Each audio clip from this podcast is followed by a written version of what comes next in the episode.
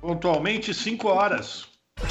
Começa agora Jornal Brasil Atual, edição da tarde. Produção em parceria com Brasil de Fato.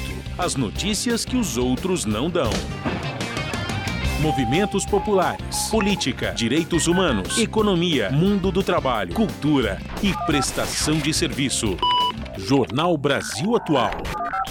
Edição da tarde. Olá, hoje é sexta-feira, minha gente. Sextou, dia 29 de julho. Eu sou Rafael Garcia, junto com a Larissa Bória, apresentando mais uma edição do Jornal Brasil Atual. E estas são as manchetes de hoje. Nova pesquisa Datafolha aponta a vitória de ex-presidente Lula no primeiro turno das eleições. O petista tem 47% das intenções de voto, cinco pontos acima da soma de todos os seus adversários. E a pesquisa Datafolha também apontou que a maioria dos entrevistados não confia no que é dito por Bolsonaro. Segundo o levantamento, 52% das pessoas dizem nunca confiar nas declarações do presidente, enquanto 29% afirmam confiar às vezes.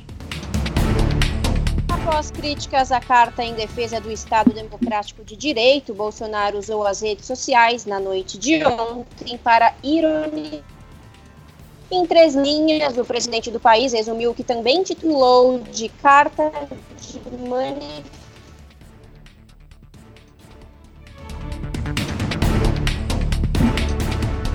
Em três linhas, vou terminar aqui a manchete da Larissa. Em três linhas, o presidente do país resumiu o que também titulou de Carta de Manifesto em favor da democracia. É isso que o Bolsonaro conseguiu fazer, escrever três linhas. O Ministério da Saúde confirma a primeira morte por varíola dos macacos no Brasil. A vítima vivia em Minas Gerais, era um homem, tinha 41 anos, tinha câncer e baixa imunidade, quadro que foi agravado pela doença.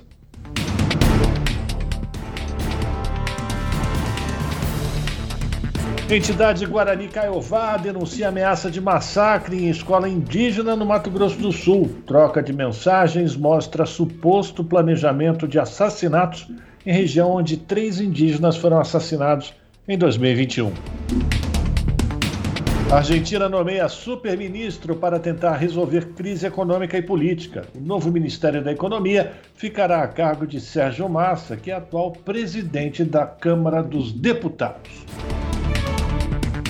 Desemprego cede, mas a renda cai e o número de trabalhadores informais é recorde. Segundo os dados do IBGE, o emprego sem carteira cresce duas vezes mais do que o com carteira. E o número de autônomos também é recorde. Petro... Vai distribuir quase 88 bilhões em dividendos ao acionistas. De acordo com o INEP, os superlucros resultam da alta dos preços dos combustíveis combustíveis no mercado interno. E Joe Biden e Xi Jinping dialogam por telefone sobre tensões entre a China e os Estados Unidos. Taiwan e guerra comercial foram temas da conversa de mais de duas horas entre os presidentes das maiores potências mundiais. Agora são 5 horas 3 minutos, horário de Brasília. Participe do Jornal Brasil Atual Edição da Tarde por meio dos nossos canais nas redes sociais facebook.com barra Rádio Brasil Atual. No Instagram, arroba Rádio Brasil Atual. Twitter, arroba RA Brasil Atual. Ou pelo WhatsApp, o número é 11 96893 7672. Você está ouvindo? Jornal Brasil Atual, edição da tarde. Uma parceria com Brasil de Fato na Rádio Brasil Atual. Tempo e temperatura.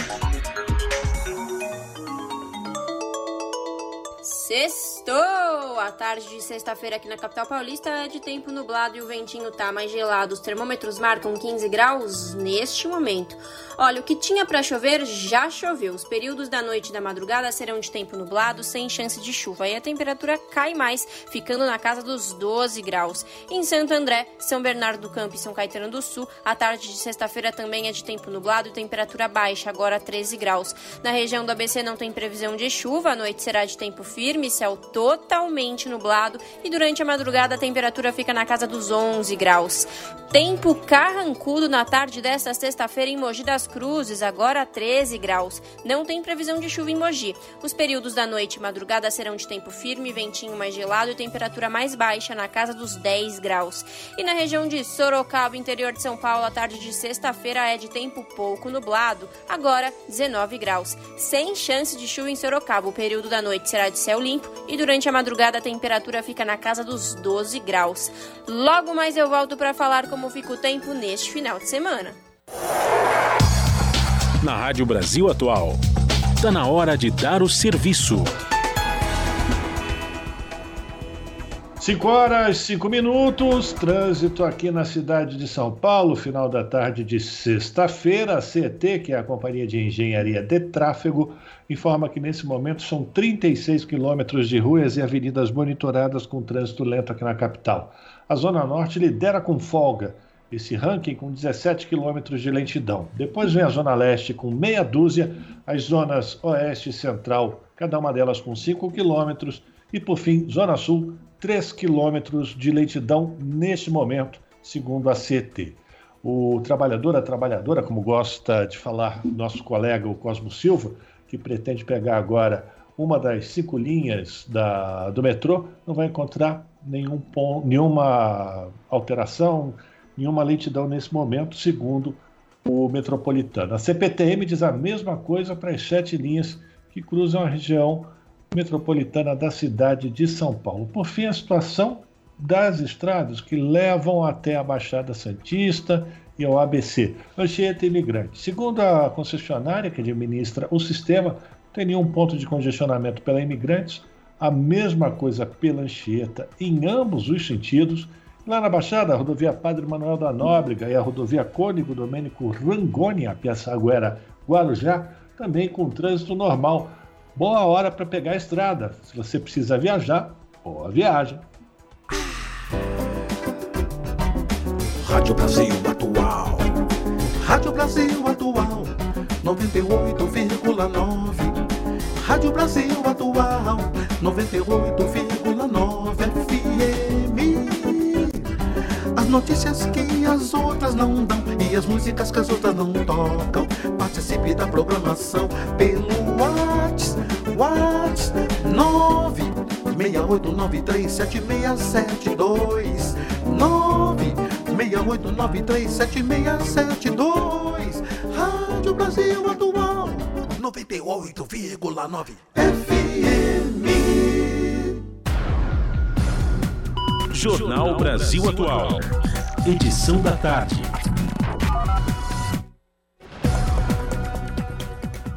5 horas mais 8 minutos. E ministros da Defesa de 21 países assinaram carta para afirmar o compromisso de manter a paz e a democracia nos países da América. O documento é fruto da 15ª Conferência de Ministros da Defesa das Américas, realizada em Brasília desde a última terça-feira. Os países signatários se comprometem em respeitar a Carta da Organização dos Estados Americanos e a Carta Democrática Interamericana, juntamente com seus valores, princípios e mecanismos. A Carta também reconhece que os Estados-membros podem fortalecer seus compromissos de enfrentar as mudanças climáticas e fatores ambientais, construir resiliência climática e investir na proteção ambiental. Os signatários também se comprometeram em evitar a pesca ilegal, não declarada e não regulamentada, a caça furtiva de animais silvestres e a exploração mineral e florestas ilegais. 5 horas 9 minutos e a nova pesquisa Datafolha aponta a vitória do ex-presidente Lula no primeiro turno das eleições. O petista tem 47% das intenções de voto, cinco pontos acima da soma de todos os seus adversários, o que o coloca numa posição de possível vitória já no primeiro, eh, no primeiro turno. As informações com o repórter Rodrigo Durão.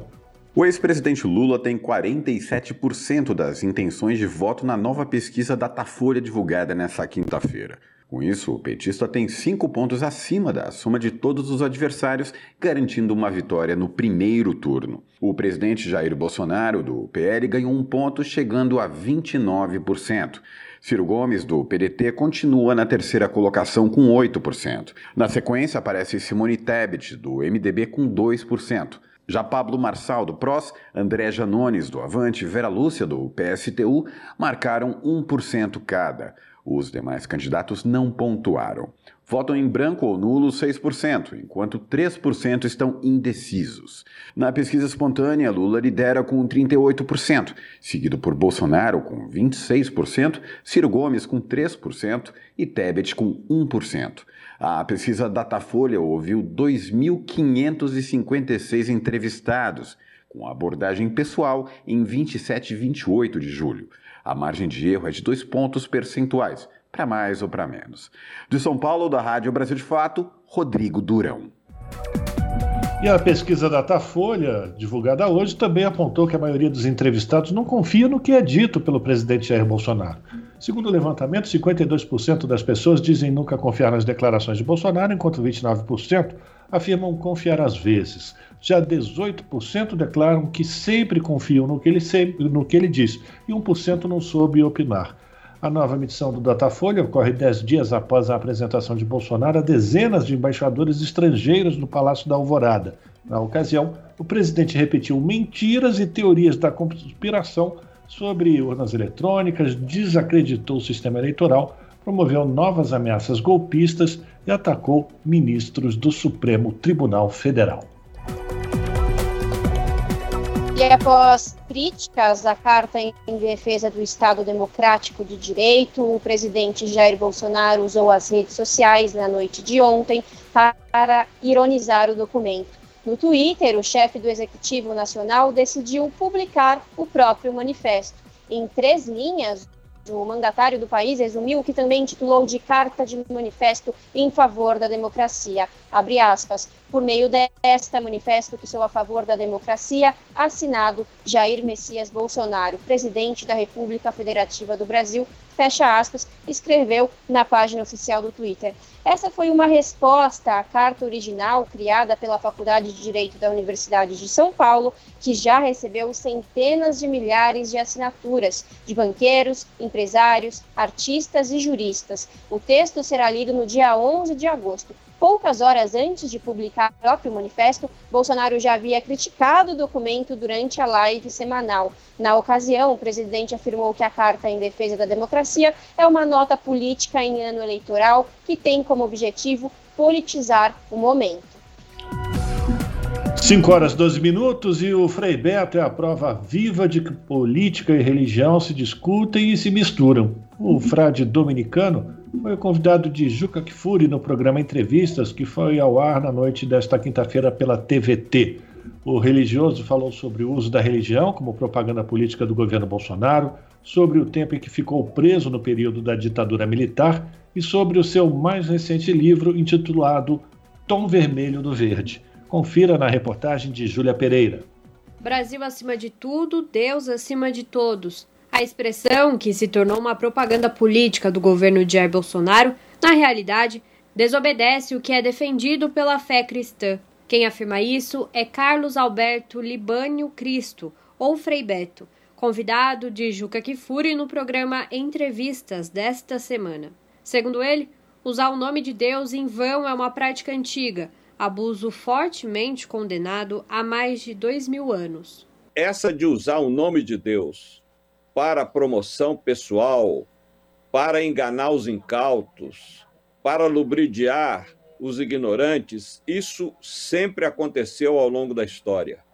E Jesus foi, sem dúvida nenhuma, um crítico contundente, rígido desse tipo de abuso do nome de Deus. Aliás, é o segundo mandamento da lei de Deus, né? Não tomar o seu santo nome em vão. Pecado que o nosso inominável, como eu o qualifico, porque me recuso a pronunciar o nome, comete a cada hora, cada vez que abre a boca. Então, realmente, isso é in, in, inaceitável não tem nada a ver com Deus de Jesus. Aliás, tem muita gente, Juca, que tem fé em Jesus. O importante não é isso, o importante é ter a fé de Jesus. Esse é o grande desafio. Não é de hoje que Frei Beto manifesta sua opinião política. O frade dominicano, teólogo e jornalista foi um dos religiosos presos durante o período da ditadura militar. Em 1964, esteve preso por 15 dias, tempo em que foi vítima de torturas físicas, conforme relata. Já em 1969, foi condenado a quatro anos, período que passou por prisões como o Departamento de Ordem Política e Social, o DOPS, de Porto Alegre e São Paulo, e no Carandiru, também na capital paulista. Após o cumprimento, a sentença acabou sendo reduzida pelo Supremo Tribunal Federal. Segundo ele, foi a experiência nas prisões que tirou dele o medo das atuais ameaças de Bolsonaro contra a democracia brasileira. Eu temo sim que possa tá. acontecer. Tá. Não vou dizer uh, um golpe no estilo que aconteceu em 1964. Eu diria que ele pode decretar um estado de emergência, querer adiar as eleições, algum tipo de sabotagem que evite o processo eleitoral. Isso pode acontecer sim, eu estou preparado para isso. Agora, medo não tenho, não. Medo, felizmente, a minha fé e a experiência de prisão me tiraram o medo. Escritor, Frei Beto relatou sua experiência nos porões da ditadura em livros como Cartas da Prisão de 1977, e Diário de Fernando, nos cárceres da ditadura militar brasileira, publicado em 2009. Outra obra, Batismo de Sangue, que recebeu o Prêmio Jabuti de 1983, descreve os bastidores do período ditatorial, a participação dos frades dominicanos na resistência à morte de Carlos Marighella e as torturas sofridas por Frei Tito. A ditadura continua presente nas manifestações e publicações de Beto até hoje. Atualmente, ele está lançando seu mais recente livro. Tom Vermelho do Verde é um romance que trata sobre o massacre dos povos indígenas promovido durante os 20 anos dos militares no poder. Tom Vermelho do Verde, que é um romance que fala de um capítulo da ditadura pouco conhecido no Brasil, que é o massacre que ela promoveu de povos indígenas, principalmente nas construções das duas grandes rodovias, a Transamazônica e a BR-174. Uma, a Transamazônica horizontal, porque liga o Nordeste ao Peru, e a BR-174 é vertical, porque liga Manaus a Roraima, a Boa Vista. E, e o livro descreve, baseado em documentos é, oficiais, em fatos históricos, mas usando a liberdade da ficção, todo esse massacre do povo Aimiri Atruari. Esse romance acaba de ser publicado pela editora Rocco e, infelizmente, teve essa coincidência até do, da morte, do assassinato do Bruno Pereira e do Dom Phillips. E a gente vão poder os leitores conhecer melhor as entranhas do que fazem as mineradoras, o garimpo, é, o agronegócio na Amazônia. Isso tudo está no livro, isso tudo é antigo, infelizmente, e essa situação só foi agravada com o atual governo. O Entrevistas vai ao ar às quintas-feiras, às nove e meia da noite na TVT. No YouTube, você encontra a íntegra dos programas anteriores. Júlia Pereira, Rádio Brasil Atual e TVT. 5 horas mais 18 minutos o ministro Ricardo Lewandowski, do Supremo Tribunal Federal, negou o repasse de recursos do fundo partidário e do Fundo Especial de Financiamento de Campanha entre legendas para o financiamento de candidaturas de deputado estadual e federal. O pedido constava em uma ação movida pelo União Brasil, PP, PL e Republicanos, que integram coligações majoritárias. De acordo com as normas atuais da legislação eleitoral, 2% dos recursos do fundo especial devem ser divididos igualitariamente entre todos os partidos. 35% entre os partidos com pelo menos um representante na Câmara, 48% entre os partidos na proporção do número de representantes na Câmara e 15% entre as legendas na proporção do número de representantes do Senado. E seguiu para a Câmara dos Deputados o projeto que acaba com a tese da legítima defesa da honra. A autora da proposta diz que essa tese jurídica, com raízes no Brasil colônia, foi utilizada para justificar o assassinato de mulheres no país. Da Rádio Senado, quem traz as informações é a repórter Janaína Araújo. Já foi enviado para votação na Câmara dos Deputados o projeto de lei da senadora Zenaide Maia, do PROS do Rio Grande do Norte, que proíbe o uso da tese de legítima defesa da honra para acusados de feminicídio. A proposta, que foi aprovada por unanimidade no início de julho pela Comissão de Constituição e Justiça, altera os códigos penal e de processo penal, seguindo o entendimento do Supremo Tribunal Federal, conforme explica a senadora. Em 2021, o Supremo decidiu que a tese da legítima defesa da honra é inconstitucional. No entanto, nossa legislação nunca foi modificada para claramente excluir a possibilidade possibilidade do uso dessa e de outras teses machistas, como defesa de valor moral ou violenta emoção, como atenuantes da gravidade de um crime contra a mulher. É isso que propus atualizar a lei para acabar com essa história de alegar honra moral ou emoção para aliviar a punição de um feminicídio. Zenaide Maia manifestou sua expectativa em relação à aprovação da proposta pelos deputados. Espero espero que o projeto tenha a mesma atenção que recebeu aqui no Senado. O Brasil deixa para trás o machismo estrutural, a noção de que a mulher é uma propriedade do homem e que tem o direito de agredir ou tirar a vida. Espero que em breve tenhamos uma legislação que esteja de acordo com os nossos tempos, pondo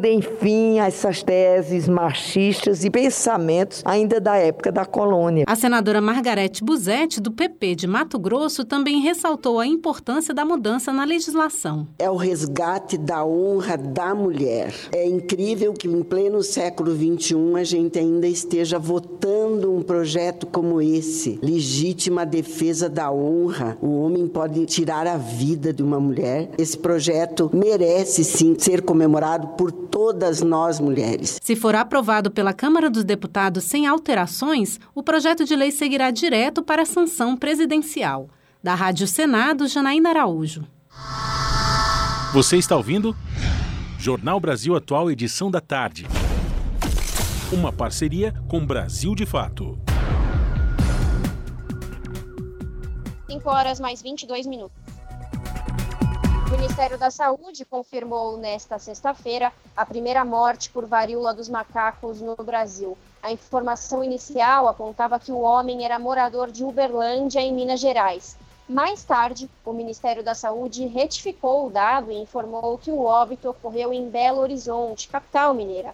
A vítima era um homem de 41 anos com câncer e baixa imunidade, quadro agravado pela varíola dos macacos. O último boletim divulgado pelo Ministério da Saúde mostra que o Brasil registrou, até o momento, 1.066 casos da doença. Nesta semana, a pasta começou a tratar pela primeira vez a doença como um surto. O termo é utilizado na epidemiologia para identificar quantidades acima do normal de doenças contagiosas contagiosas ou de ordem sanitária. É o primeiro estágio de uma escala de evolução do contágio que pode se transformar em epidemia, endemia e pandemia, caso da Covid-19. E o Brasil está negociando com a Organização Mundial da Saúde a aquisição de 50 mil doses de imunizantes contra a varíola dos macacos. A vacina com o vírus inativado será adquirida por meio da OPAS, a Organização Pan-Americana da Saúde, e terá aplicação em duas doses com intervalo de 30 dias entre elas. Ainda não há data prevista para a entrega dessas vacinas. O secretário de Vigilância em Saúde, Arnaldo Medeiros, informou que o Ministério da Saúde inaugura hoje um centro de operação de emergências para acompanhar a situação epidemiológica e elaborar um plano de vacinação contra a varíola dos macacos. Especialistas da Universidade Federal do Rio de Janeiro reforçaram a importância do desenvolvimento de um teste rápido para diagnóstico da varíola dos macacos. As informações com a repórter Fabiana Sampaio. O coordenador do Laboratório de Virologia Molecular, Amilcar Tanuri, ressaltou que a UFRJ tem toda a estrutura para avaliação de testes de antígeno. Atualmente, o vírus é diagnosticado por meio de um teste molecular RT-PCR. Esse vírus nós conhecemos. Esse vírus nós sabemos como lidar com ele. A meta nossa é erradicar o vírus, não é outra. Tá? É bem diferente da Covid. Então, eu acho que todas as autoridades de saúde, estaduais, municipais, a meta é erradicação. Então, a gente precisa estar perto da ponta para fazer o diagnóstico. Uma saída seria desenvolver um teste de antígeno, né? Que você colha a lesão, faça o teste rapidamente, fale, aqui tem pox vírus. Ah, se é pox vírus, só pode ser qual? O monkeypox. A UFRJ realizou nesta quinta-feira um debate para orientar e esclarecer dúvidas da população sobre o surto da doença. O Brasil tem 978 casos confirmados até o momento. Amilcar Tanuri destacou ainda a importância de treinamento para os profissionais que fazem a coleta do material para diagnóstico. Que nós temos visto também variações grandes entre os colhedores, então a gente precisa ter um, um, um treinamento muito grande do pessoal na ponta para colher as amostras corretamente, porque pode chegar no laboratório amostras com pouca quantidade de vírus que depois vão dar os chamados falsos negativos. Outro componente complicador é a semelhança com as lesões de catapora. Também é um desafio para, os para as clínicas que vão lidar com, essa, com esses pacientes. No mundo já são mais de 20 mil casos de varíola dos macacos em 77 países. Clarice Damasio, chefe do Laboratório de Biologia Molecular de Vírus da UFRJ, trouxe dados de uma pesquisa recente que mostrou que a média de idade dos diagnósticos fica em torno de 38 anos. Homens são majoritariamente os mais afetados, cerca de 99% dos casos. 96% deles se declararam gays ou bissexuais e 40% dos casos atingem a população com HIV. Para Clarice, esses dados devem ser tratados com cuidado para não reforçar preconceitos. É uma situação que a gente precisa se preocupar com todos os grupos, não é uma situação exclusiva desses grupos, a gente tem mulheres, crianças infectadas e a gente tem que saber como fazer a transmitir essa informação para a gente não, não ter discriminação, que isso pode ser tão prejudicial quanto a gente deixar a infecção ocorrer, é, correr solta. Então, isso é muito importante, eu acho que esse é o nosso papel, inclusive, na universidade. A UFRJ é um dos centros de testagem para diagnóstico da varíola dos macacos para os estados do Rio de Janeiro e Espírito Santo. Até o momento, já foram realizados 266 atendimentos com 127 pacientes testando positivo, cerca de 47% do total de análises. Da Rádio Nacional no Rio de Janeiro, Fabiana Sampaio. São 5 horas e 27 minutos e agora a gente vai falar da chamada Covid longa, porque a perda de olfato ou paladar está persistindo em 5% dos casos de Covid e as mulheres são as mais afetadas. Uma pesquisa publicada na revista médica BMJ analisou 3.700 casos e alerta que a alteração prova sofrimento intenso. Mais informações com Douglas Matos.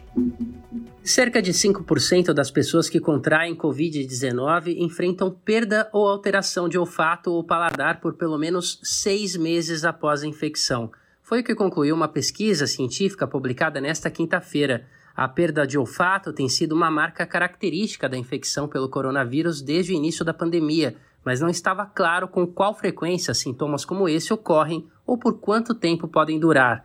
Os pesquisadores analisaram os resultados de 18 estudos anteriores que envolveram 3.699 pacientes. A partir de um modelo matemático, eles estimaram que 5,5% tinham problemas no olfato e cerca de 4,5% alterações no paladar por pelo menos seis meses após a infecção. A pesquisa publicada na revista médica BMJ também descobriu que as mulheres têm menos probabilidade de recuperar o paladar e o olfato do que homens após a infecção.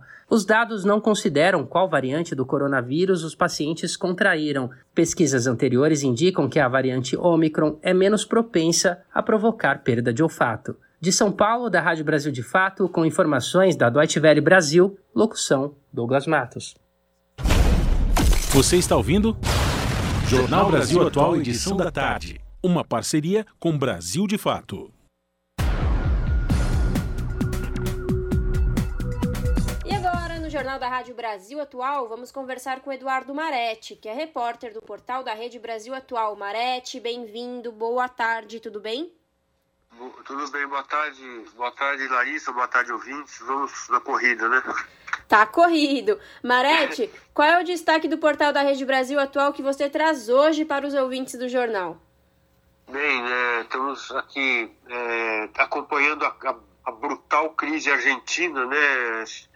Que, como você sabe, Larissa, é um dos nossos vizinhos aqui da América do Sul, mas que infelizmente, né? País tão bonito e tão hospitaleiro e tão gostoso de se visitar, está sempre em crise, né? Assim, então, é uma crise econômica enorme, com uma inflação de cerca de 65% em 12 meses, juros básicos, que seria equivalente à nossa Selic, né, de 60%, né?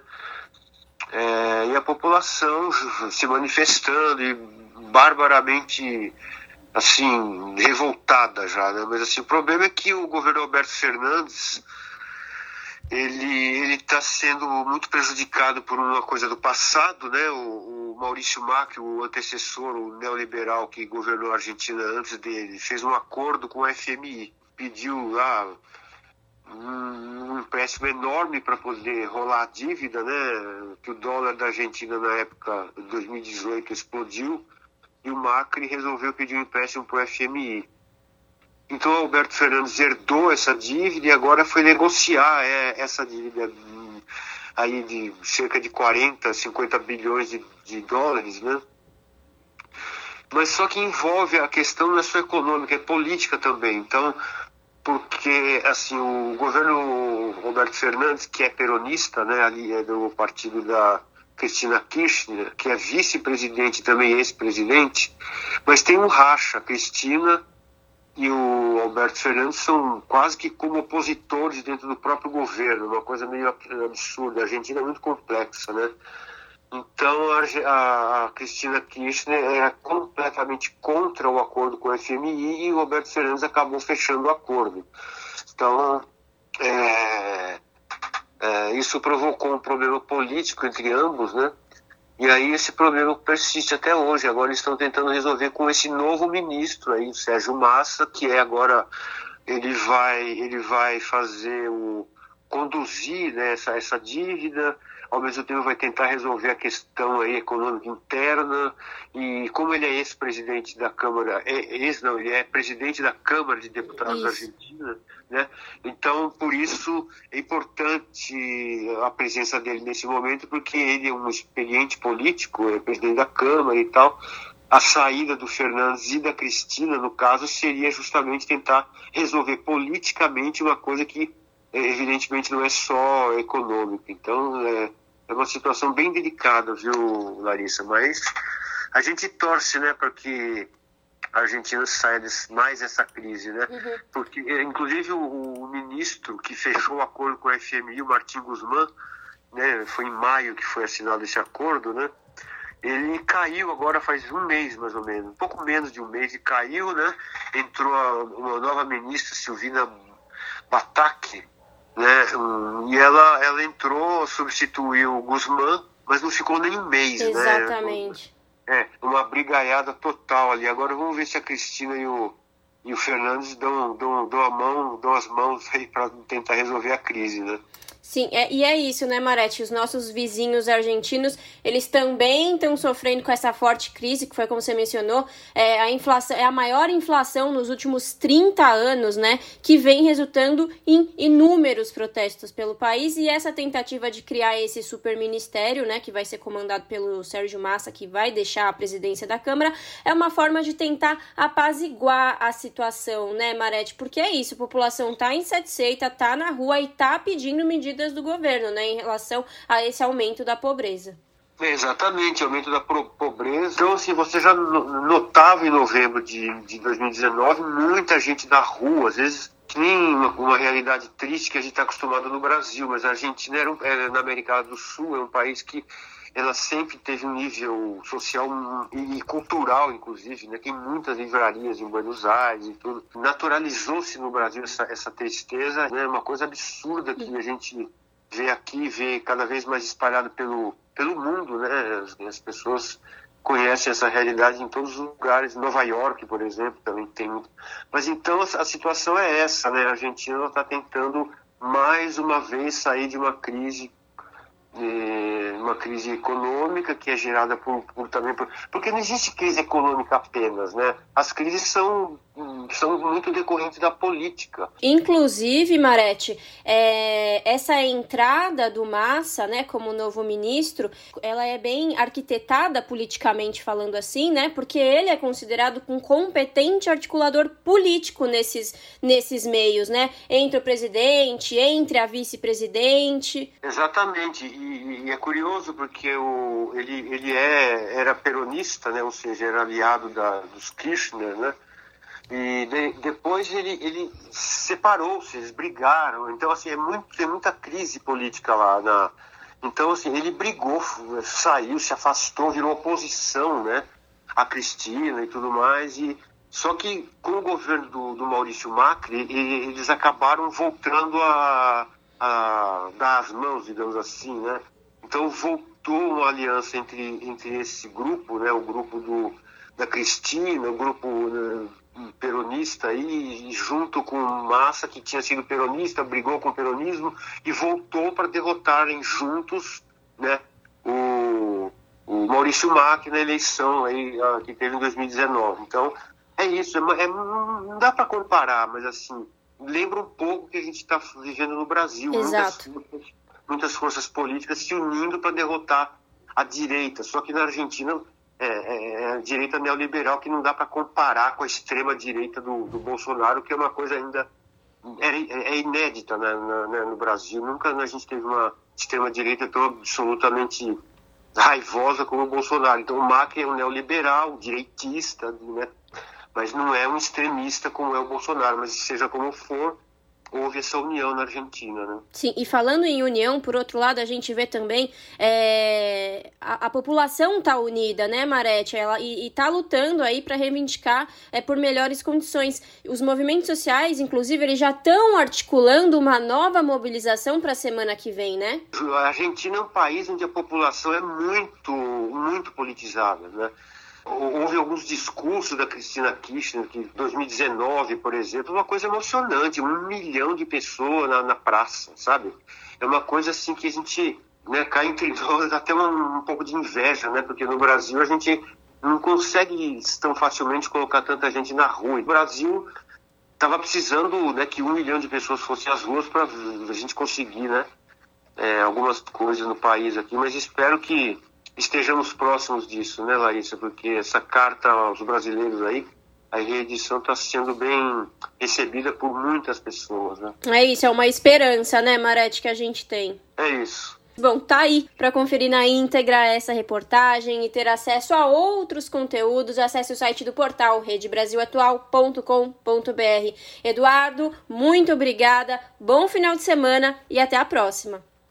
Bom final de semana para você, para os ouvintes. Um abraço, Larissa. Falamos aqui com o repórter Eduardo Maretti, no jornal Brasil Atual. São 5 horas e 37 minutos e a gente vai falar agora do trigo transgênico, que já foi aprovado em sete países em contexto de demanda mundial por alimentos. Enquanto ambientalistas alertam sobre os perigos da tecnologia, o mercado global abre mais as portas para o trigo que é classificado como HB4 quem vai trazer mais detalhes, direto lá de Buenos Aires, na Argentina, é a Fernanda Paixão. Vamos acompanhar. O mercado mundial se abre para o trigo HB4, desenvolvido na Argentina. O primeiro trigo transgênico do mundo já foi aprovado em sete países: Argentina, Brasil, Colômbia, Austrália, Nova Zelândia, Estados Unidos e a Nigéria, há duas semanas. As aprovações se aceleram em um contexto de demanda pelo cereal com a guerra entre Rússia e Ucrânia, que representam 27% da oferta de trigo no mundo. Na Argentina, ambientalistas têm travado uma batalha contra mais um transgênico e agrotóxicos nos campos e na comida, já que a farinha de trigo é base na alimentação de diversos países. Uma demanda com mais de 30 ativistas especialistas conseguiu uma medida cautelar que proíbe o cultivo do trigo HB4 a céu aberto em Buenos Aires. A província é a mais importante em cultivo de trigo no país, e a resistência por via judicial se replica em outros locais. O produtor agroecológico Gabriel Arisna Barreta vive no interior de Buenos Aires e conta sobre a preocupação de habitantes no norte do país. Em províncias que não são muito trigueiras ao norte do país, como Chaco, Santiago del Estero, Regiões menos chuvosas, menos úmidas, sabem que o trigo transgênico pode entrar ali com essa história de ser resistente à seca. A Argentina poderia aproveitar a diversidade de climas que tem, de território, de solo, de cultura, também com a possibilidade de produzir uma variedade de alimentos. Ao invés disso, buscam homogeneizar. Mais de 50 hectares são cultivados com trigo HB4 no país. 19% desses cultivos estão em províncias do norte e 47% se concentram em Buenos Aires. São cultivos ainda não comercializados que podem terminar freando suas atividades com um possível veredito positivo sobre a medida cautelar. Também demandante na causa, a pesquisadora Carla Pott é integrante da multissetorial contra o agronegócio ela explica as falhas no processo de avaliação de segurança do HB4. Documentação que se utiliza para a liberação. A documentação utilizada para a liberação desse tipo de tecnologia é tendenciosa. Avaliam os relatórios feitos pelas próprias empresas produtoras de agrotóxicos de sementes. Quem vestiu a camisa para defender o desenvolvimento e a aprovação do trigo HB4 foi o Ministério da Agricultura. Há uma aposta grande para dentro de uns 10 ou 15 anos desenvolver transgênicos na Argentina, com muito investimento no sistema científico-tecnológico. para isso. A província de Buenos Aires apelou sobre a decisão que proíbe o cultivo de trigo transgênico. O caso terá continuidade após o recesso judiciário, que termina nesta sexta-feira. Independente da resolução judicial, Gabriel destaca a importância do avanço judicial por parte dos ativistas ambientais. Essa decisão judicial é simbólica para além do veredicto da Câmara Provincial. É muito importante a mobilização social, a conscientização, as palestras sobre o tema. Senão, passa despercebido a população pode começar a comer pão transgênico sem saber. Empieza a comer um pão transgênico. De Buenos Aires, na Argentina, para a Rádio Brasil de Fato, Fernanda Paixão. São 5 horas e 41 minutos, Jornal Brasil Atual Edição da Tarde. Agora a gente vai conversar com o repórter Vinícius Konchinski, que vai trazer o destaque do portal do Brasil de Fato, brasildefato.com.br. A gente estava ouvindo a Fernanda Paixão lá em Buenos Aires. Vamos subir um pouquinho mais. O Vinícius está falando aqui do estado do Paraná. Tudo bem com você, Vinícius? Boa tarde, bem-vindo mais uma vez aqui ao Jornal Brasil Atual. Boa tarde, pessoal. Boa tarde, ouvintes. É um prazer. Além de mim, Rafael Garcia, a gente tem aqui Vinícius da Larissa Borer. A gente vai falar sobre uma matéria, a matéria que você produziu e está publicada já no portal do Brasil de Fato, que diz respeito ao lucro da Petrobras, que cresceu 125%, quase 125%, e já está encostando no recorde anual do ano passado. Essa estatal está ganhando com alta no preço dos combustíveis, enquanto a população é que paga o pato, não é isso? É bem isso, Rafael. É, a Petrobras divulgou ontem, no final da tarde, o, o seu balanço referente ao segundo trimestre deste ano e ela lucrou em três meses 54 bilhões de reais. Do início do ano até a metade desse ano já são 98 bilhões de reais. Isso é muito perto do que a Petrobras lucrou durante todo o ano passado foram 106 bilhões de reais. E é bom lembrar que esses 106 bilhões de reais é o recorde histórico de lucro da Petrobras. Ou seja, neste ano a Petrobras caminha a passos largos para superar de longe o recorde histórico de lucro que ela obteve no ano passado. E o crescimento desse lucro ele está ligado principalmente ao aumento dos combustíveis no Brasil. Como a Petrobras é principal fornecedora de combustível aqui no país. É, ela vem vendendo combustível a preços mais caros, produzindo combustíveis a preços estáveis, porque ela, ela produz combustíveis em reais e a, o custo dela permanece estável. Isso faz com que o lucro dela cresça cada vez mais e, e é por isso esse resultado tão expressivo. Exatamente, Vinícius. É, é um, o PPI, né? um preço de paridade internacional. Se a empresa produz gasolina, diesel e gás com custos em reais e os vende aqui no Brasil a preços vinculados ao dólar, é claro que a empresa vai aumentar o seu lucro, enquanto os brasileiros, né, a gente, é que paga pelos combustíveis. É, é isso, isso tá, isso não é uma lei, isso é uma política da empresa definida internamente, mas que vem ganhando força entre é, pessoas que estão interessadas nesse lucro da Petrobras, principalmente os acionistas da empresa, né? É bom lembrar que nesta semana a Petrobras ela divulgou um comunicado sobre essa política de preço. Durante a semana houve uma reunião do Conselho de Administração da Petrobras. Essa reunião ela serviu para discutir a política de preço da Petrobras.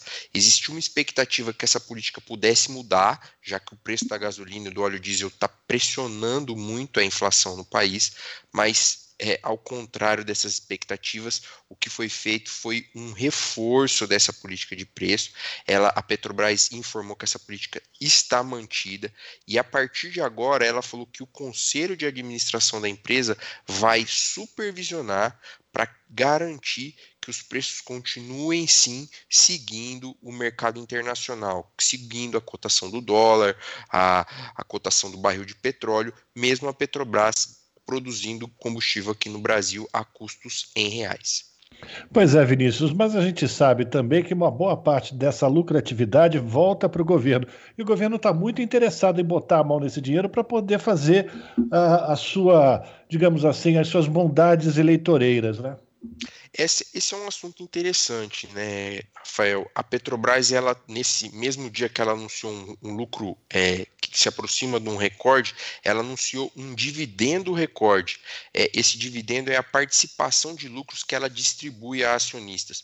Foram 87 bilhões de reais, só referente ao segundo trimestre. Desses 87 bilhões de reais, cerca de 30 bilhões vai realmente para o governo. E o governo tem interesse nisso porque ele foi o grande é, incentivador da aprovação da PEC dos auxílios, aquela PEC que vai usar 41 bilhões de reais para aumentar auxílio, é, auxílio Brasil, criar o auxílio caminhoneiro na véspera da eleição e o governo precisa desse dinheiro. Então, esse lucro da Petrobras vem em boa hora para o governo. Mas é bom lembrar que desses 87 bilhões de reais, a grande maioria dele, quase metade desse valor, vai para acionistas estrangeiros da Petrobras. Hoje, a Petrobras ela é controlada pelo governo, mas a maioria das ações da empresa está com investidores estrangeiros. Esse dinheiro não fica no Brasil, vai para o exterior, apesar do, do lucro da Petrobras machucar tanto a população por conta do preço dos combustíveis. Tá certo. Quero agradecer a participação do Vinícius Kochinski, que é repórter do Brasil de Fato, falando direto do Paraná. Curitiba, né, Vinícius? É isso trazendo aqui uh, o destaque do portal do Brasil de Fato sobre o anúncio de lucro recorde da Petrobras é, em função dos altos preços praticados pela empresa. Vinícius, um grande abraço para você, bom final de semana. A gente continua em contato e volta a ter você aqui em breve, tá certo? Um abraço para vocês também, um bom final de semana, bom final de semana para todos os ouvintes. Até a próxima. Até conversamos com Vinícius Konchinski aqui no Jornal Brasil Atual. Esse é o Jornal Brasil Atual, edição da tarde. Uma parceria com Brasil de Fato. 5 horas mais 48 minutos. Especialista alerta comerciantes para golpes com PIX. As informações com a repórter Sayonara Moreno. As operações bancárias de pagamento via Pix vêm ganhando cada vez mais adeptos. De acordo com dados do Banco Central, somente em junho deste ano foram realizadas mais de 1 bilhão e 600 milhões de transações via Pix em todo o Brasil. E a cada mês o número supera a quantidade do mês anterior. No entanto, a inovação no sistema bancário não passaria ilesa aos golpes, o que requer atenção dobrada dos usuários. Um golpe que vem se tornando comum ocorre muito em comércios pequenos, onde o golpista compra os produtos, mas na hora de pagar via Pix, o valor é de um centavo. Isso para que a notificação de pagamento chegue até o lojista. Ao mostrar o comprovante ao vendedor, o documento está adulterado com o valor real da compra. É o que aconteceu com Robson Coelho, dono de uma pizzaria em Teresina, capital do Piauí. Depois de cair em um golpe de 300 reais, passou a ficar mais atento nos pedidos de entrega de pizzas. Ele detectou uma nova tentativa com um comprovante de pagamento de apenas um centavo e resolveu fazer uma brincadeira com o suposto cliente. A pizzaiola não manda só a massa seca.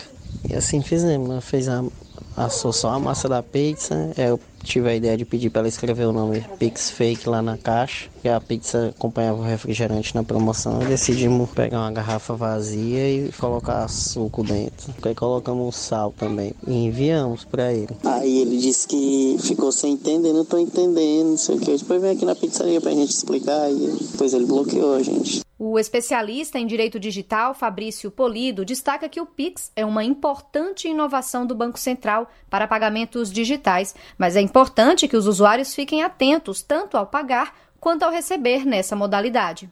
Ele explica que ao pagar para alguém é importante sempre conferir a chave utilizada e confirmar o nome do recebedor antes de confirmar a transação. Mas no caso dos comerciantes que vêm sendo lesados com comprovantes falsos, a orientação é conferir sempre nos canais oficiais do banco recebedor para confirmar o recebimento. Olhar no, no extrato dos pagamentos PIX, quando nós acessamos o nosso aplicativo, o vendedor, por exemplo, consegue verificar quais foram as transações recebidas no PIX. Essa confirmação oficial pelo banco não tem como questionar, porque houve o pagamento. Se o vendedor confia apenas no comprovante enviado pelo comprador ou por uma outra parte, é, realmente ele pode ser lesado e esse comprovante resultar de um golpe. O especialista ainda destaca que quem cai nesse tipo de golpe deve notificar o próprio banco para registro da situação. Também pode utilizar canais de denúncias no Banco Central. E uma medida importante é registrar um boletim de ocorrência na Polícia Civil, o que pode ser feito em qualquer delegacia ou na internet. Da Rádio Nacional em Brasília, Sayonara Moreno. 7 horas, 17 horas e 51 minutos, e agora a gente vai falar sobre um serviço para nosso ouvinte, a nossa ouvinte que acompanha o Jornal Brasil Atual, saber quais são os cuidados que são necessários para que seja possível fazer uma viagem com os animais de estimação. O Ministério da Agricultura é o responsável pela emissão gratuita do passaporte para trânsito de cães e gatos, mas quem vai trazer os detalhes é o Daniel Lamir. Vamos ouvir. Vai viajar e pretende levar o seu pet? Fique de olho nos seus direitos e nos cuidados imprescindíveis para o deslocamento com animais de estimação. É importante ter alguns documentos comprobatórios em mãos, além de seguir as orientações de transporte em caixas especiais que garantem a segurança do bichinho e dos demais passageiros. O primeiro passo para a viagem é providenciar o comprovante de vacinação e um atestado de saúde do animal, emitido por um veterinário. Outra opção é utilizar o passaporte para transporte de cães e gatos emitidos pelo Ministério da Agricultura, Pecuária e Abastecimento. O passaporte é um documento oficial que pode ser utilizado tanto para o transporte nacional quanto internacional dos bichinhos, desde que o país de destino esteja entre os que aceitam este documento. O prazo para emissão do documento é de 30 dias úteis. O passaporte não é obrigatório, mas ajuda a agilizar os processos já que possui validade durante toda a vida do animal. Ele pode também substituir o atestado de saúde que é solicitado em viagens nacionais de ônibus e de avião. O documento pode ser emitido em uma das unidades do Sistema de Vigilância Agropecuária Internacional, nas sedes de defesa agropecuária ou ainda nas superintendências federais de agricultura nos estados. Em caso de viagem de ônibus, é importante que você entre em contato com a empresa para ver se há vaga para o seu pet no veículo. Isso porque cada ônibus pode transportar dois animais de até 10 quilos devidamente acomodados nas caixas de transporte. Também é possível que a empresa solicite a compra de uma passagem ou pagamento de uma taxa para acomodação do animal. Em viagens nacionais de avião, os mesmos documentos devem ser apresentados. O IDEC, Instituto Brasileiro de Defesa do Consumidor, orienta que o dono do animal entre em contato com a empresa responsável pelo voo para evitar imprevistos e cumprir possíveis exigências específicas. Confira mais detalhes sobre viagens com pets na versão online desta matéria. Lá você confere dicas para o transporte, voos internacionais, viagens de carro e condições para outros animais, além de gatos e cachorros. Acesse brasildefato.com.br. Da Rádio Brasil de Fato, com reportagem de Mariana Lemos, de São Paulo. Locução: Daniel Lamir. As notícias que os outros não dão. Jornal Brasil Atual. Edição da tarde. Uma parceria com Brasil de Fato. 5 horas mais 54 minutos.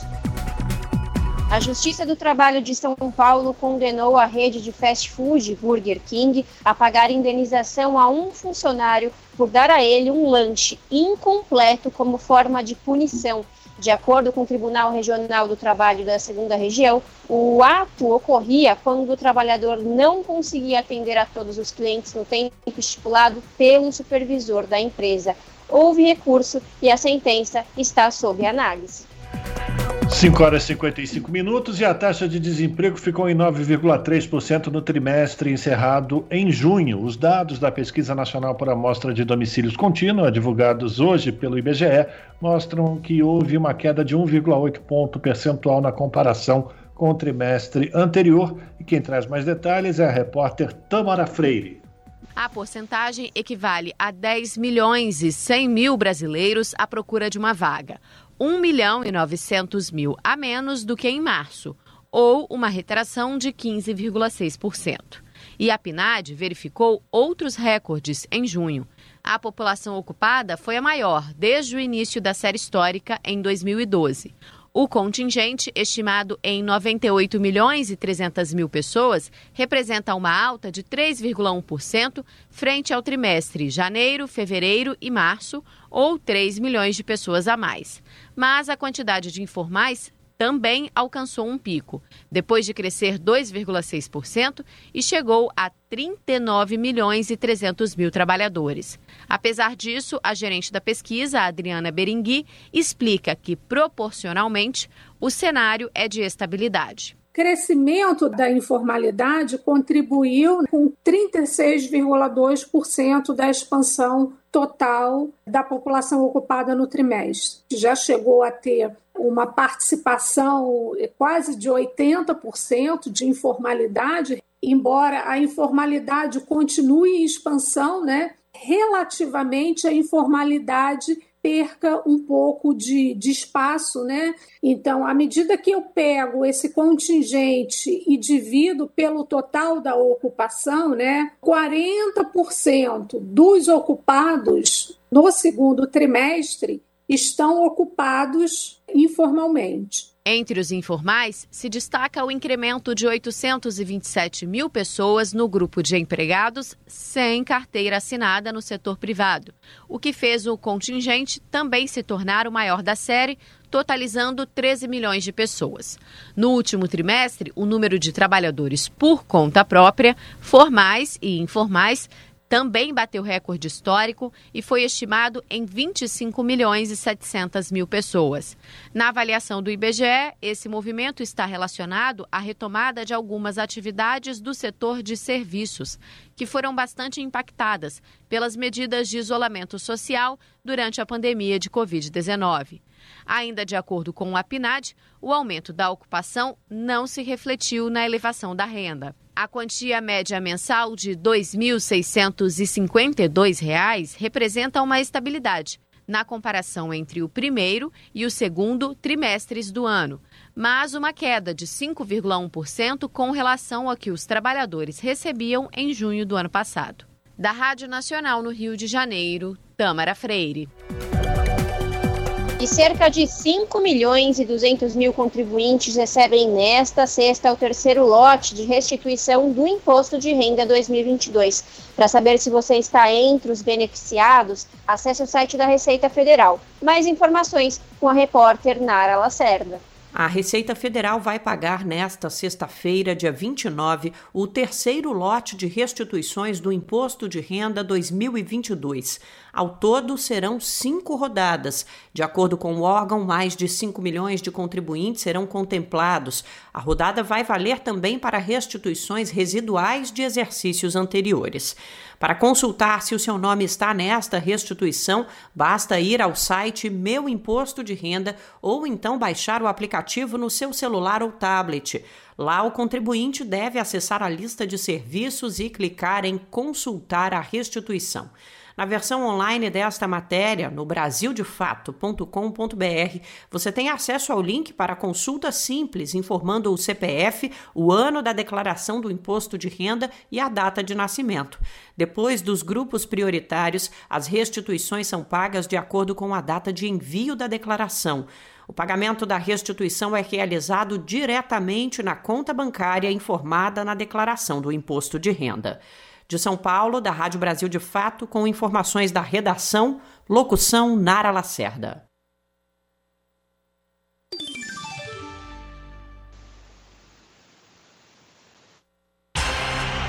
Rádio Brasil Atual. Para sugestões e comentários, entre em contato conosco por e-mail redação@jornalbrasilatual.com.br ou WhatsApp DDD 11 96893 7672. Acompanhe a nossa programação também pelo site redebrasilatual.com.br.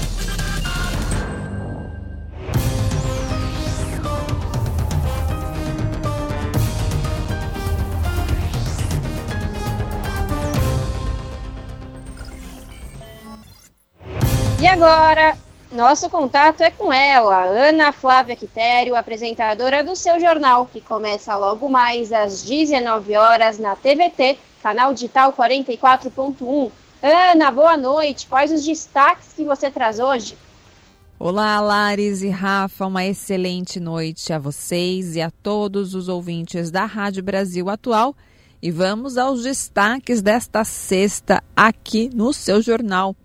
Moradores de Diadema, na ABC Paulista, trocam as geladeiras velhas por novas e ainda economizam energia. Querem saber como?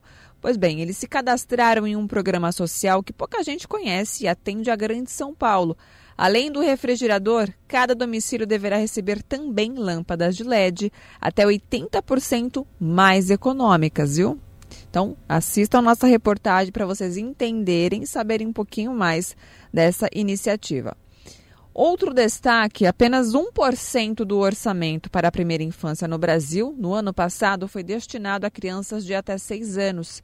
É o que mostra relatório sobre o orçamento público para essa faixa etária.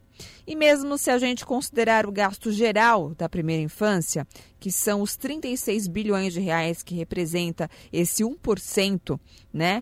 É, se a gente for ver, o cenário continua ruim, porque o orçamento geral da União para essa faixa etária é de quase 4 trilhões de reais. Para um país né, das proporções do Brasil, em um cenário de crise econômica e social, né, gente, o valor é muito baixo. Vamos falar também sobre o Pantanal desprotegido, enquanto o mundo se preocupa com os recordes de destruição do meio ambiente que ocorrem no Brasil com o governo Bolsonaro. A gente vê, né? Desmatança, enfim. A ordem por aqui é continuar desmatando, como eu acabei de mencionar. Os deputados do Mato Grosso aprovaram um projeto de lei que fragiliza a proteção ao Pantanal e permite a pecuária em áreas de preservação permanente. E entidades pantaneiras estão tentando barrar mais esse ataque ao importante bioma brasileiro.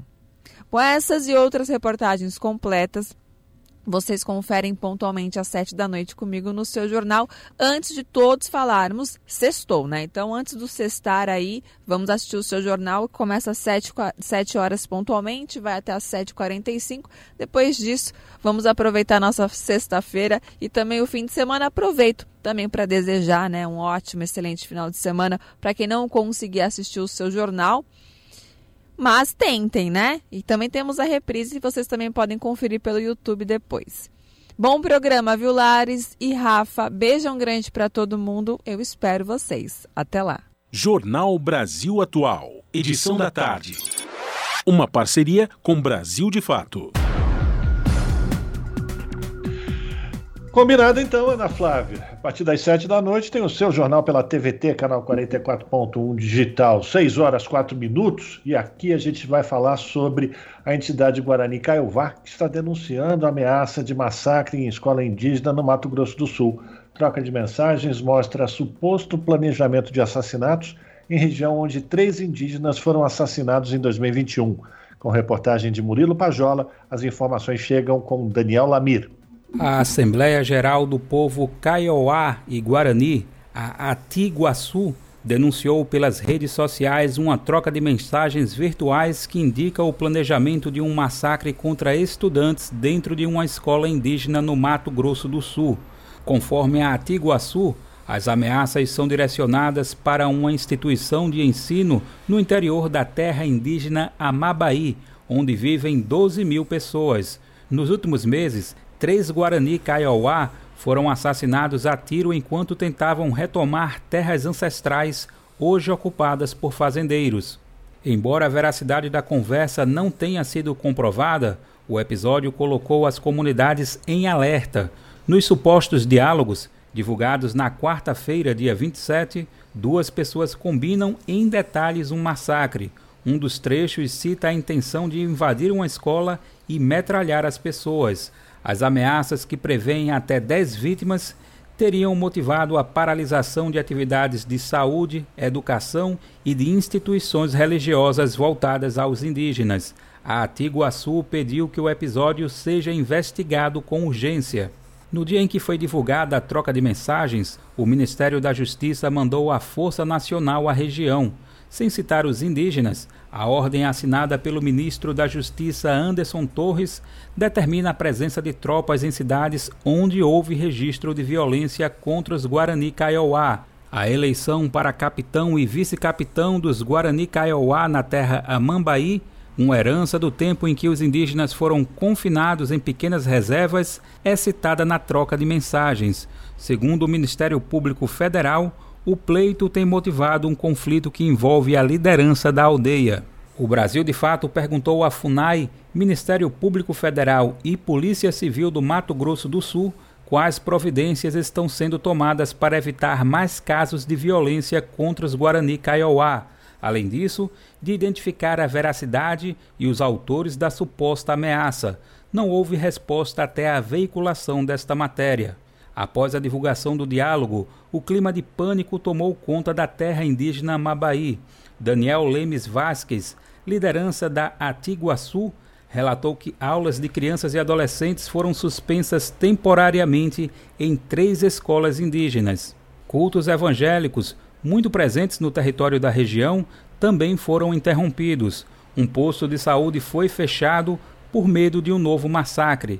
Vasques considera o episódio um recado dos ruralistas e avalia que a ofensiva de fazendeiros atingiu um novo patamar. Segundo ele, agora as ameaças não se restringem apenas a lideranças que organizam a retomada dos territórios ancestrais, mas também contra crianças e mulheres indefesas que vivem no interior das terras indígenas demarcadas e homologadas, como é o caso da Amambaí da Rádio Brasil de Fato, com reportagem de Murilo Pajola do Amazonas. Locução: Daniel Lamir.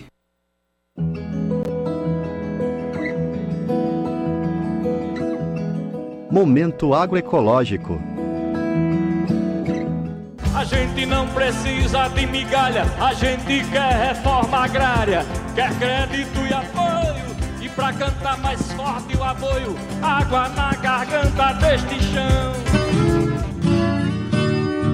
De um lado, mais de 33 milhões de pessoas no Brasil estão com geladeira e armários vazios sem ter o que comer. De outro, famílias lutam por um pedaço de terra para conseguir viver e produzir alimentos saudáveis. Ao incentivar a produção de commodities para exportação pelo agronegócio, o governo brasileiro faz uma escolha de não enfrentar a fome por meio de uma política que poderia contribuir na insegurança alimentar, a reforma agrária. Segundo Ana Terra Reis, do setor de produção do MST e da coordenação do FINAPOP, o financiamento popular da agricultura familiar, a reforma agrária é uma estratégia possível para driblar a situação de extrema miséria atual e superar a concentração de terra no país. A reforma agrária massiva e ampla que o Brasil precisa, sem dúvida, é a principal política pública de combate à fome que nós temos. É ao distribuir a terra e priorizar a produção de alimentos em detrimento da produção de commodities agrícolas para exportação, a gente faz uma opção clara pela produção de trabalho e renda no campo e pela produção de alimentos saudáveis para contribuir com os trabalhadores da cidade. A terra ela é sagrada nas mãos de quem trabalha a terra. Ana Terra ressalta que ficou cada vez mais difícil o acesso ao alimento saudável, pois houve também um recuo das políticas voltadas aos agricultores familiares, responsáveis pela produção de mais de 70% dos alimentos, de acordo com o Censo Agropecuário de 2017 ao mesmo tempo que houve a expansão da produção de grãos como milho e soja por grandes produtores, o que colabora apenas para a exportação de recursos naturais, matéria-prima para ração animal e ultraprocessados. Ou seja, sobra menos incentivo para quem planta alimento, arroz, feijão, hortaliça, por exemplo. Ao fazer isso, o Brasil reafirma a sua condição de país periférico e colonizado uma vez que vive a serviço das transnacionais do agronegócio e mantendo o poder na classe dominante do campo, os grandes empresários rurais do agronegócio, que pouco estão se importando se aquilo que está sendo produzido está sendo produzido para o mercado interno ou para o mercado externo. Mesmo com a paralisação da reforma agrária nos últimos anos, desde a pandemia até agora, o MST, o Movimento dos Trabalhadores Rurais Sem Terra, tem feito ações de solidariedade. Por meio de palavras norteadoras como a cooperação, o movimento tem convocado os agricultores, assentamentos e acampamentos para ajudar pessoas em situação de vulnerabilidade social. Mais de 6 mil toneladas de alimentos foram doados pelo movimento, além da distribuição de mais de um milhão de marmitas em 24 estados. Para a Terra, a solidariedade também é um ato de resistência. Ao promover a doação de alimentos, o movimento resiste de forma ativa aos abusos desse governo fascista, lutando contra a fome e fortalecendo os laços entre organizações do campo e da cidade, como está previsto no nosso programa de reforma agrária popular. Em dezembro de 2021, foi lançado em Minas Gerais o projeto Plantio Solidário em que assentamentos e acampamentos da Zona da Mata Mineira cultivam alimentos já com destino às famílias que enfrentam dificuldade de se alimentar. Michele Capuchinho, da Coordenação Regional do MST da Zona da Mata, explica que será feito um plantio e doação de alimentos para famílias da periferia de Juiz de Fora, Chácara, Goianá, locais ao redor do assentamento Denis Gonçalves.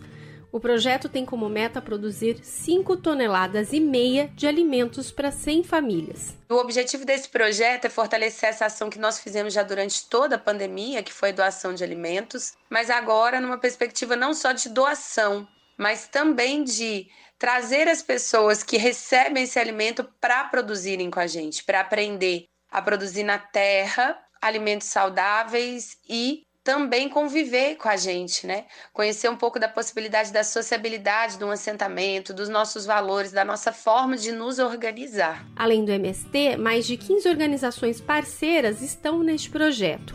Todos os sábados ocorrem mutirões de plantio de alimentos do projeto da Zona da Mata.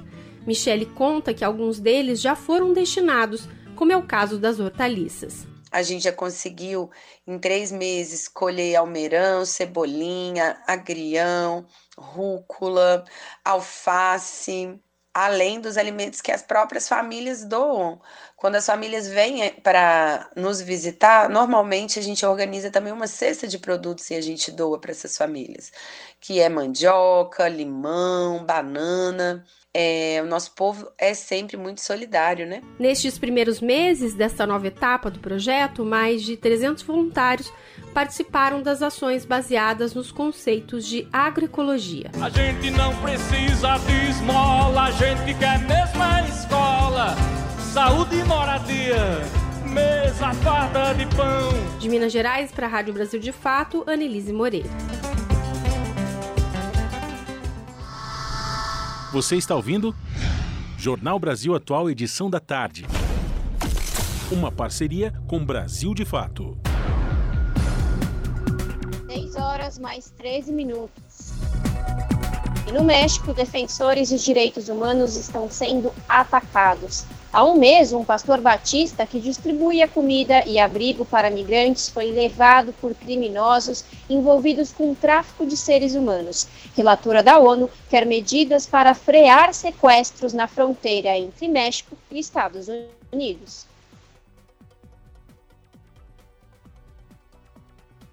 A relatora especial sobre a situação de defensores de direitos humanos afirmou que está preocupada com alguns casos na fronteira do México e Estados Unidos. Segundo Mary Lawler, voluntários que trabalham na área estão sob risco de violência. A relatora contou o caso de um pastor da Igreja Batista que há mais de cinco anos distribui de forma voluntária alimentos e abrigo a migrantes na fronteira dos Estados Unidos com o México.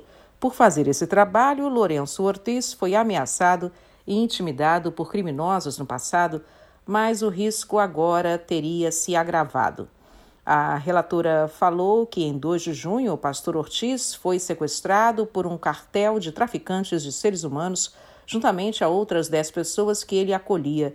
Ele dirige uma rede de refúgio sem fins lucrativos em ambos os lados da fronteira.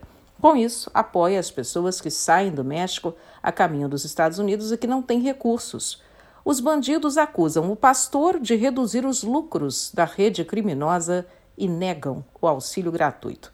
Para libertar o pastor, os criminosos pediram 40 mil dólares. Segundo Lawlor, graças à mobilização rápida e eficiente de autoridades mexicanas, da sociedade civil e comunidades locais, os criminosos liberaram o religioso sem pagamento de resgate. Mas a situação no terreno não mudou o pastor continua sob a mira dos sequestradores que aparecem no abrigo liderado por ele, fazendo ameaças. Para a relatora de direitos humanos, é preocupante o risco extraordinário que defensores de direitos humanos têm que correr apenas por apoiar seres humanos que precisam. Mary Lawlor pediu ao governo do México que faça mais para enfrentar a influência dos cartéis em comunidades próximas à fronteira com os Estados Unidos. Da ONU News, em Nova York, Mônica Grayle. São 6 horas e 16 minutos e Joe Biden e Xi Jinping dialogam por telefone sobre tensões entre a China e os Estados Unidos. Taiwan e guerra comercial foram temas da conversa de mais de duas horas entre os presidentes das maiores potências mundiais. Confira mais informações na reportagem de Michele de Mello. Os presidentes da China, Xi Jinping, e dos Estados Unidos, Joe Biden, conversaram por telefone nesta quinta para tentar desfazer as tensões diplomáticas entre os dois países. Durante cerca de duas horas, os chefes de Estado das maiores potências econômicas globais falaram sobre as interferências estadunidenses em Taiwan.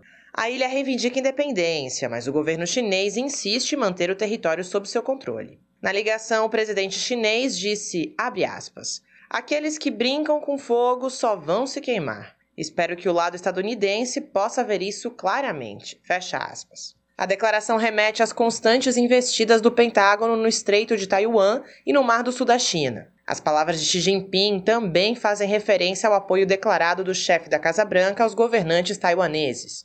Em 2022, houve quatro ocasiões em que os Estados Unidos enviaram navios militares para o Mar do Sul da China, em uma área próxima a Taiwan e sob jurisdição do governo chinês. No início da semana, autoridades taiwanesas iniciaram a segunda etapa dos exercícios militares anuais chamados Han que significa Glória de Han. Segundo o Ministério de Defesa, o objetivo é preparar o país para um eventual ataque da China. Já as autoridades chinesas criticaram a possibilidade de visita da presidenta do Congresso estadunidense, Nancy Pelosi, à ilha de Taiwan, ainda em agosto. Apesar das tensões, o Ministério das Relações Exteriores da China emitiu um comunicado sobre o principal objetivo da conversa entre Biden e Xi Jinping. De acordo com a chancelaria chinesa, a ideia é desfazer uma má interpretação sobre a relação bilateral que coloca Pequim como rival estratégico de Washington. A Casa Branca ainda não divulgou a própria leitura da ligação, mas o porta-voz de Segurança Nacional, John Kirby, ofereceu uma coletiva de imprensa. Nela, afirmou que Biden quer garantir que as linhas de comunicação com o presidente Xi permaneçam abertas. Ainda segundo o porta-voz estadunidense, há temas em que é possível cooperar com a China, mas também há questões de atrito e tensão. Apesar de um discurso menos hostil, na prática, Joe Biden manteve todas as tarifas impostas aos produtos chineses durante a guerra comercial desatada por Donald Trump. A China é o maior parceiro comercial dos Estados Unidos e vice-versa. O comércio de bens e serviços entre os dois países totalizou mais de 615 bilhões de dólares, cerca de 3 trilhões de reais em 2020, com uma balança favorável ao lado asiático. De São Paulo, da Rádio Brasil de Fato, Michele de Mello. 6 horas mais 19 minutos. Em encontro continental, Brasil, Argentina e México recusam condenar ações russas na Ucrânia. Ressalva dos três países foi destacada na declaração da Conferência de Ministros da Defesa das Américas. Mais informações com Douglas Matos.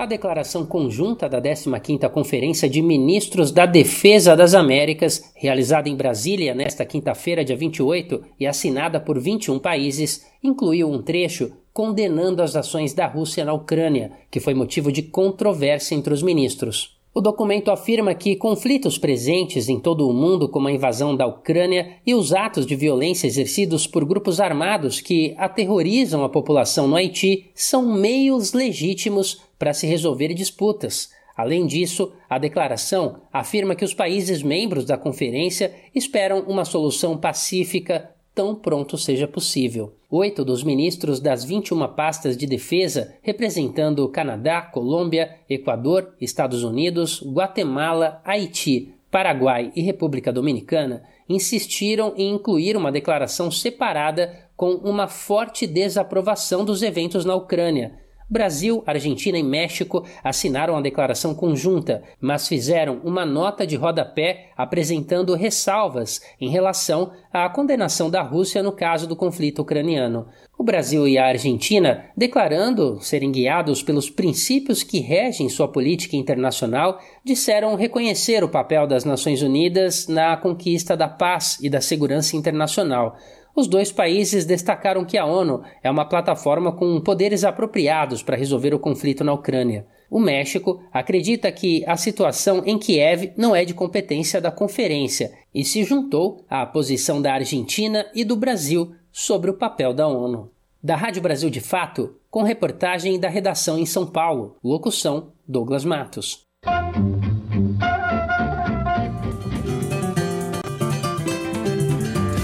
Mosaico Cultural, uma produção Rádio Agência Brasil de Fato. Nesse mundo camará, mas não há, mas não há, mas não há quem me mande. Eu só sei obedecer. Se mandar, se mandar São Bento Grande. É de Angola, é de Angola, é de Angola. Ao som do birimbau, de pandeiros e atabaques, os dois capoeiristas se cumprimentam ao som de cantorias e palmas da bênção à meia-lua de frente, com gingados mais lentos e movimentos furtivos e mais dançados, assim começa mais uma roda de capoeira de Angola. É de Angola, é de Angola, é de Angola.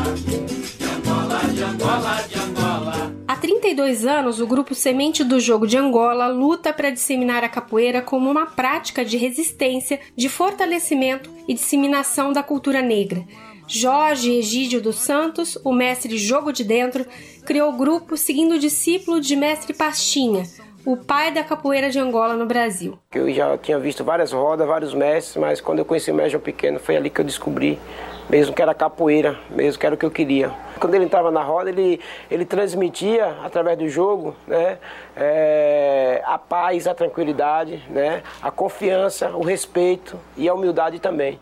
Esse depoimento do mestre Jogo de Dentro foi feito em um documentário produzido pelo grupo em 2004. O Semente do Jogo de Angola possui núcleos nos estados da Bahia, São Paulo, Minas Gerais, Santa Catarina, Distrito Federal e também países como Itália, Canadá, Nova Zelândia, Japão e Israel. O contramestre Alan Amaro dos Santos, mais conhecido como Alan Zaz, é discípulo do mestre Jogo de Dentro e responsável por um dos dois núcleos do Semente na capital paulista.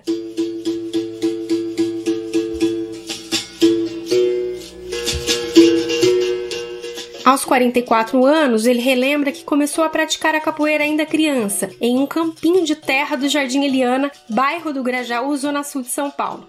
Sem ter acesso aos saberes dos mestres, as primeiras movimentações vieram da repetição de movimentos dos mais velhos. É, a capoeira é uma ferramenta de libertação é o grande objetivo de se praticá-la é justamente buscar essa libertação de várias formas, tanto no corpo quanto na vida social, quanto na alma mesmo.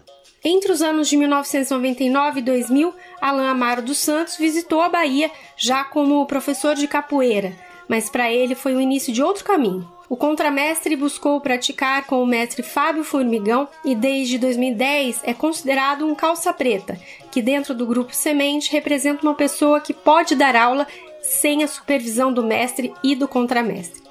Alain Amaro lembra os ensinamentos que teve. O mestre Jogo sempre fala isso, e é uma fala que vem dos antigos mestres da capoeira angola, principalmente, de que o capoeirista ele não tem que ser só um jogador de perna para cima. Ele tem que saber, ele tem que conhecer, ele tem que estar ligado a essas raízes que é a capoeira angola. É, de fato, o trabalho do Grupo Semente é um trabalho que vai para além da coisa do físico. Essa talvez seja a parte até menos importante. O mais importante é a pessoa conhecer a profundidade desses fundamentos da capoeira, né? das raízes da capoeira, da ancestralidade dela.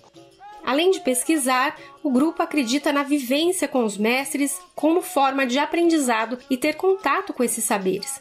No núcleo onde Alain está à frente, há treinos quatro vezes por semana. As atividades começam com movimentos corporais, mas também há aulas de musicalidade, com aulas com os instrumentos e outra parte importante são as músicas saber o que se canta e por que se canta, como explica Alain Amaro dos Santos. O que eu gostaria muito que a gente pudesse passar, e essa talvez seja um dos grandes objetivos que a gente tem no trabalho com a Caporangola, em particular na periferia, porque é onde justamente estão as pessoas dessa descendência, dessa, dessa raiz negra, é que elas pudessem se perceber enquanto herdeiros dessa riqueza, né? que elas pudessem transformar é, a sua vida a partir dessa riqueza e não simplesmente a partir do olhar do colonizador, não simplesmente a partir do olhar é, do mercado, o olhar do capitalismo, o olhar da cultura branca.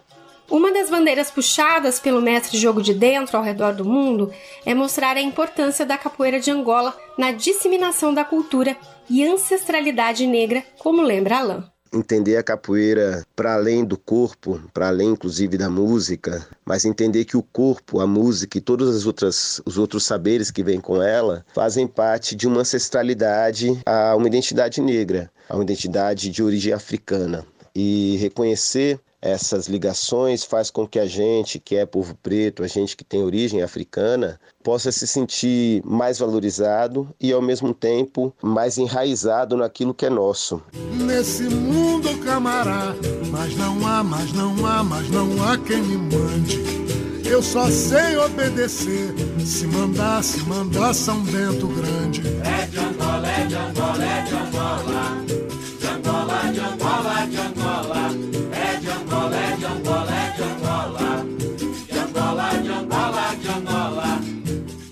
Minas Gerais para a Rádio Brasil de Fato, Annelise Moreira.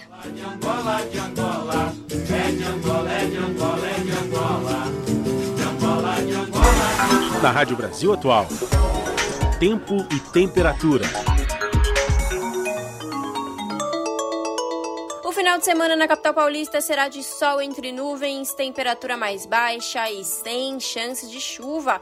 Sábado, o predomínio será de sol, o ventinho fica mais gelado e a temperatura não sobe, não tem chance de chuva, com máxima de 18 graus e mínima de 11 graus. No domingo, a temperatura sobe um pouco, o sol aparece entre muitas nuvens e também não chove, com máxima de 22 graus e mínima de 10 graus.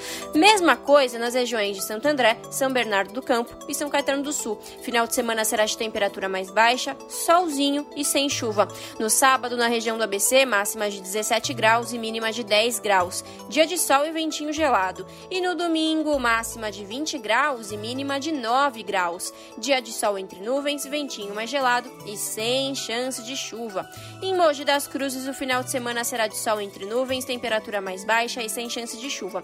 No sábado, máxima de 17 graus e mínima de 8 graus. No domingo, máxima de 21 graus e mínima de 8 graus. E na região de Sorocaba, interior de São Paulo, nada diferente. Final de semana com predomínio de sol, sem chuva e a temperatura fica agradável, não sobe muito. Sábado, máxima de 22 graus e mínima de 10 graus. E no domingo, máxima de 25 graus e mínima de 9 graus. Bom final de semana a todos. Larissa Borer, Rádio Brasil Atual. A gente termina aqui mais uma edição do Jornal Brasil Atual, que teve trabalhos técnicos de Fábio Balbini. Na produção, a Letícia Holanda, a quem eu deixo o meu mais profundo agradecimento pelo tempo que a Letícia dividiu o seu talento aqui com a nossa equipe. Muito obrigado, Letícia. A gente continua se encontrando. E também para avisar que a partir de segunda-feira, a Larissa Borer, que hoje apresentou o jornal comigo, passa a ser a âncora do Jornal Brasil Atual, edição da tarde, junto com Cosmo Silva. Eu vou, durante o mês de agosto, participar do Jornal Brasil Atual, edição da manhã, junto com a Marilu Cabanhas, porque o Glauco Faria está de férias. E a gente volta no mês que vem, tá certo? Gente, bom final de semana a todos. Vocês ficam agora com o Papo com o Zé Trajano, depois tem o seu jornal e, e Central do Brasil. Segunda-feira, então, a partir das 5 da tarde, mais uma edição do Jornal Brasil Atual com Larissa Borer e Cosmo Silva. Bom final de semana a todos, continuem se cuidando e a gente volta a se cruzar por aí. Até lá!